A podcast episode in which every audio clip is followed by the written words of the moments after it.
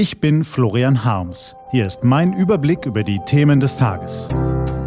T-Online Tagesanbruch. Was heute wichtig ist. Mittwoch, 18. April 2018. Thomas Stein über den Echo, Strategien der Islamisten und russische Hackerangriffe. Heute vom stellvertretenden Chefredakteur Rüdiger Schmitz-Normann. Gelesen von Christian Erl. Was war? Thomas Stein über den Echo. Herzlichen Glückwunsch, liebe Veranstalter. Ziel erreicht. Fünf Tage nach der Veranstaltung immer noch auf den Titelseiten. Das muss auch erstmal einer nachmachen. Und das, obwohl Provokation seit jeher zum Wesen der Popmusik gehört. Elvis Hüftschwung war der Anfang. Im Laufe der Jahre wurden die Bruskierungen immer gröber, um sich von der immer freier werdenden Gesellschaft überhaupt noch absetzen zu können. Bis wir jetzt bei den KZs angelangt sind. Provokation ist das Geschäftsmodell der Musiker. Das einzige Problem, mit welchem Weltbild wachsen die Jugendlichen auf, die das alles für bare Münze nehmen, was ihnen die Rapper da vorsingen und vorleben.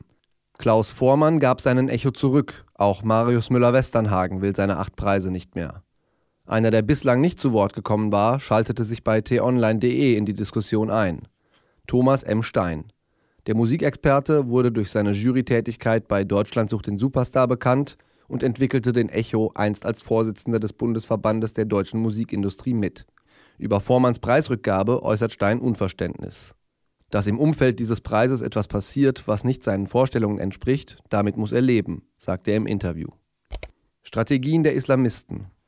Wie wird man zum religiösen Fanatiker? Wann beginnt die Verführung? Viele Extremisten nutzen dafür eine Phase im Leben, in der man besonders ansprechbar ist, die Jugend. Auch die Islamisten arbeiten so. Mit dem Szenario einer vermeintlichen Bedrohung für den Islam sollen junge Muslime aufgestachelt werden.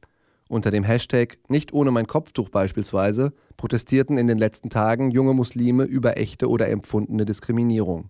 Aus Sicht der Extremismusforscherin Julia Ebner ist das ein Versuch, die sogenannten Grauzonen-Muslime in islamistische Netzwerke zu ziehen und das Bild eines Dschihad zu zeichnen. Das schadet vielen Muslimen, die ruhig und friedlich in Deutschland leben. Hackerangriffe die USA und Großbritannien werfen russischen Hackern eine weltweite Cyberattacke auf zentrale Bestandteile des Internets vor. Millionen von Maschinen sollen betroffen sein. Der Angriff richte sich sowohl gegen staatliche als auch private Organisationen, hieß es. Ist das eine neue Entdeckung? Und stecken hinter den Angriffen wirklich die Russen? Die Antworten finden Sie im T-Online Digitalressort. Was steht an? Die T-Online-Redaktion blickt für Sie heute unter anderem auf diese Themen. Das Theater Konstanz führt an diesem Freitag Mein Kampf von George Tabori auf. Wer den normalen Eintrittspreis zahlt, kann einen Davidstern anlegen als Zeichen der Solidarität. Mit Hakenkreuz ist der Eintritt hingegen frei. Es haben sich bereits mehrere Interessenten gemeldet. Nachdem sich Russland tagelang gesperrt hat, sind die neutralen Experten der Organisation für ein Verbot der Chemiewaffen gestern Abend in Duma eingetroffen und beginnen mit der Untersuchung des mutmaßlichen Giftgasangriffs. Und der ehemalige Boxer Mike Tyson hat ein Leben geführt, aus dem man zehn machen könnte. Ab morgen ist er auf Tour in Deutschland. Diese und andere Nachrichten, Analysen, Interviews und Kolumnen gibt's den ganzen Tag auf t-online.de. Das war der T-Online Tagesanbruch vom 18. April 2018. Heute vom stellvertretenden Chefredakteur Rüdiger Schmitz-Normann. Ich wünsche Ihnen einen aufschlussreichen Tag. Ihr Florian Harms.